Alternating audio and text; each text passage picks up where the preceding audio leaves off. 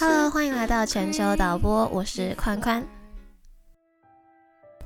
这周我们要聊的是美国移民的追梦故事。这个主题会被分成上下两集。今天的第一集，我要带你来看看为什么这些移民要逃离他们的原生故乡。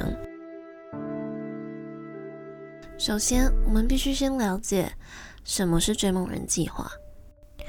追梦人计划是二零一二年开始，美国奥巴马政府实施。他们要帮助非法移民的小孩可以免遭受被遣返回中南美洲或是墨西哥，让他们可以在美国境内合法的工作，还有受教育的一个计划。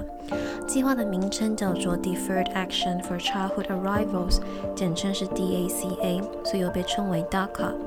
DACA 呢是用来暂停遣返十六岁以前进入美国的非法移民，让他们可以获得合法就业、居留还有教育的权利。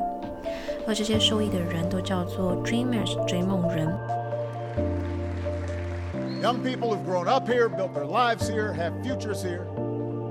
We said that if you're able to meet some basic criteria, like pursuing an education, then we'll consider offering you the chance to come out of the shadows so that you can live here and work here legally. 意思是他们可以继续追寻他们的美国梦。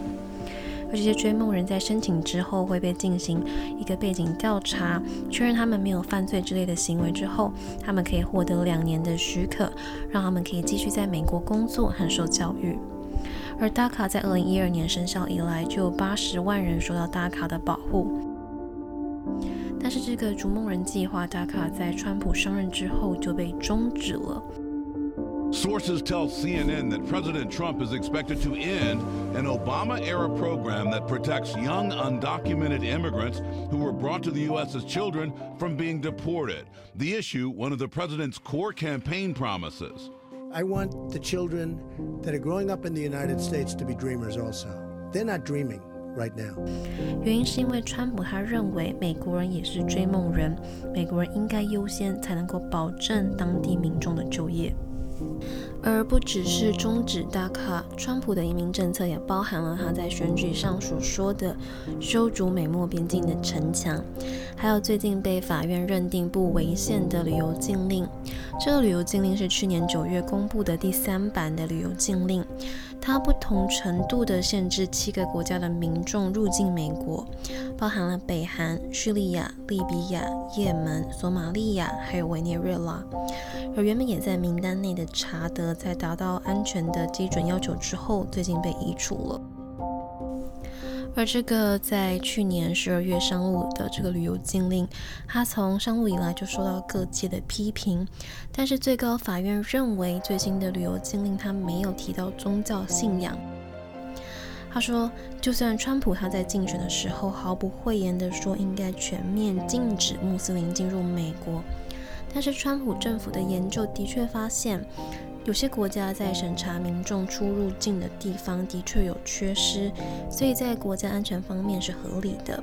因此，最高法院判定他没有逾越总统的权限，也不构成对穆斯林的歧视。而最近还有另外一个闹得沸沸扬扬的抗议，也就是引发人们上街抗议要废除美国移民海关署，这个叫做 Immigration and Custom Enforcement，简称 ICE ICE，ICE，因为 ICE 它奉命要逮捕这些无证的移民，但是有很多无辜的奉公守法的民众也无端的被抓走。甚至 ICE 还还隔离、拆散这些移民的父母还有小孩。It's time to evaluate scrapping the agency and revisiting our immigration system in a way that is humane. Get rid of it, start over, reimagine it. Look at ICE. What a group of incompetents. Separating children from their families is just plain wrong. 而这个让呃移民的小孩跟父母骨肉分离的政策，也被称作零容忍移民政策。 呃，他们为了要抗议这项政策，示威者穿上了讽刺移民他们所处环境非常恶劣的铝箔衣，他们高喊要终止 ICE。而在社会的压力之下，川普虽然已经终止了这个离散家庭的零容忍政策，但是还是有两千多个移民的小孩没有被释放。今天我们不谈川普是否有种族歧视还有排外的情绪，我今天单纯想来探讨这些移民政策的多面性。但是首先我们要来追溯一个根本性的问题：为什么有那么多移民？这些移民是从哪里来的？这些移民为什么要逃离原生的故乡，到一个陌生的语言、生活习惯的地方来生活？而为什么奥巴马要提出 DACA？在九十年代，美国有一股从萨尔瓦多来的难民潮，因为当时萨尔瓦多不断的在内战，暴力冲突持续了几个世纪，所以这些中美洲的萨尔瓦多人决定要逃离这样的恶劣环境，因此他们离开了他们的国家，来到了美国。他们第一个落脚的地方就是洛杉矶。可悲的是，因为大多数的人从小到大的环境都是暴力，所以他们最擅长的也是暴力。因此，当这些年轻的萨尔瓦多人来到了美国，他们就以暴力为生，开始在街上组成帮派。而恶名昭彰的国际帮派组织 MS-13 就是在这个时候形成的。后来，在萨尔瓦多的内战结束之后，情况仍然不见好转，萨尔瓦多仍然是一个充满暴力、贫穷的破碎国家。在两千年，这些原本在街头当混混的萨尔瓦多帮派，他们已经演化成难以根除的、有系统化的帮派组织。同时，有一群想要逃离原生国家的暴力跟贫穷的难民们聚集在凤凰城的附近，他们想要来投靠美国。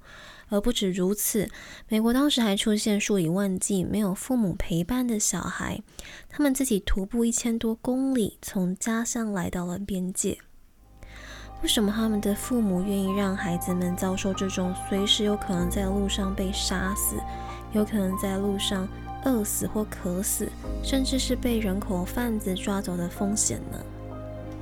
因为这些的小孩的父母，他们认为再怎么样都比留在萨尔瓦多好。他们宁可这些孩子们冒险，也不能让他们在家乡受苦。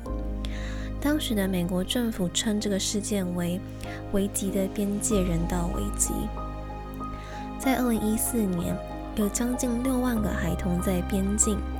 当时的奥巴马政府面临的是一场难民的危机，有八成的小孩是在没有足够的食物和水的条件下徒步走来这里。当时奥巴马来到了墨西哥，因为他想要解决问题，他们请墨西哥帮忙，让这个墨西哥严加实行边防。当时还实施了一个叫做“南方边界”的计划 （Southern Border Plan），他们要全力防堵美国和墨西哥边界的非法移民。但是，虽然感觉好像这个政策之后，美国境内的非法移民减少了，但实际上移民并没有减少，相对的。还增加了，因为他们把非法移民都关在了墨西哥，所以他们其实奥巴马政府并没有真正的解决问题。而且很讽刺的是，奥巴马的政策他并没有阻挡这些人想要来美国，相反的，他实际上让千方百计来美国的人的旅途更危险了。原本他们的偷渡是在火车里面的，现在他们必须借助 human smuggler 人蛇偷渡来帮助他们潜入美国。在这边要跟大家说，human smuggler 跟 human trafficking 其实是不一样的。human smuggler 是人蛇偷渡，这是自愿的，是有双方利益的；而 human trafficking 是单向胁迫的，只有单方的利益。总之，以长远来看，奥巴马的政策并没有让这些人放弃美国梦，因为只要美国比他们的原生国家好，只要他们的原生国家仍旧没有改变，就无法阻止他们来美国。在二零一六年，《纽约时报》专门研究中美的记者 Azan Ahmed，他想要看看这些非法移民因为政策的转变的改变。因为以前他们都是靠火车偷渡，现在他们必须徒步。他先征得一群要偷渡到美国的移民的同意，他们从南墨西哥开始，一路要到美国。一开始，他们先到一个小镇。一到小镇，他们就被警告说这里有很多追捕非法移民的警察。他们才谢谢过这个人不久，都不到三十秒，警察就来了。他们不断的被追赶着。首先，他们先到一个小屋里面躲着。不到二十分钟，一个人蛇贩就过来了。他说：“我知道要怎么帮助你们离开这里。我会先带你们通过接下来的城市，而且还是用很不错的价钱哦。”其中一个移民就开始拷问这个人蛇。他说：“你要怎么帮助我们？你的下一步是什么？我们等下会去哪里？告诉我们你的计划。”显然，这个人是有备而来的。他先是打开一个像是装药品的袋子，然后从这个袋子里面掏出一张纸。这张纸上有所有他写下应该会经历的城市路线图。他拷问这个人蛇所有他脑中可能演练过会发生的事情。这个人蛇也告诉他们他可以提供的住处跟可以到点接应的车子等等。基本上，这个人蛇就是告诉他们，他们不用再徒步冒着风险逃亡。其实这些人也没有太多的选择，因为面对即将到来的警察，他们最不想做的就是被抓回家，他们别无选择。后面他们开始徒步的行走，一直走，一直走。然后他们发现，人蛇大部分说的都是骗人的，根本没有车子接应。只有不断的走，而且还是在很不安全的情况下，沿着高速公路走，每天走至少三十公里，他们几乎没有停下。在很严酷的条件下，三十几度的高温，没有遮蔽物，到处都是蚊虫。第一个晚上，他们从早上五点半就开始走，走到晚上大概十点多，他们到一个城镇之后，马上遇到一帮醉汉。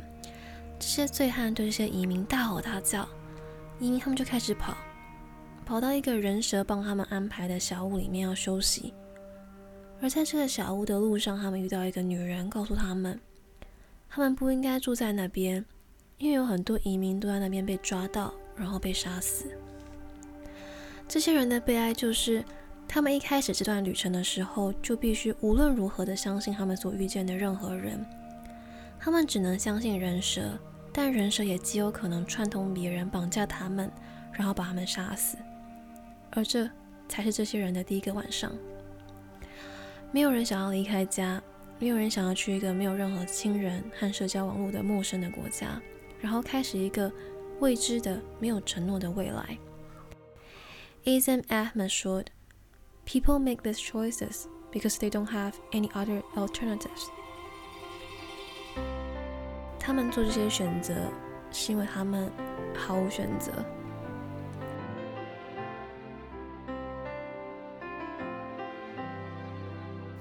下一集我们会和来宾讨论有关于移民政策的一些多面性的问题。我们下周见。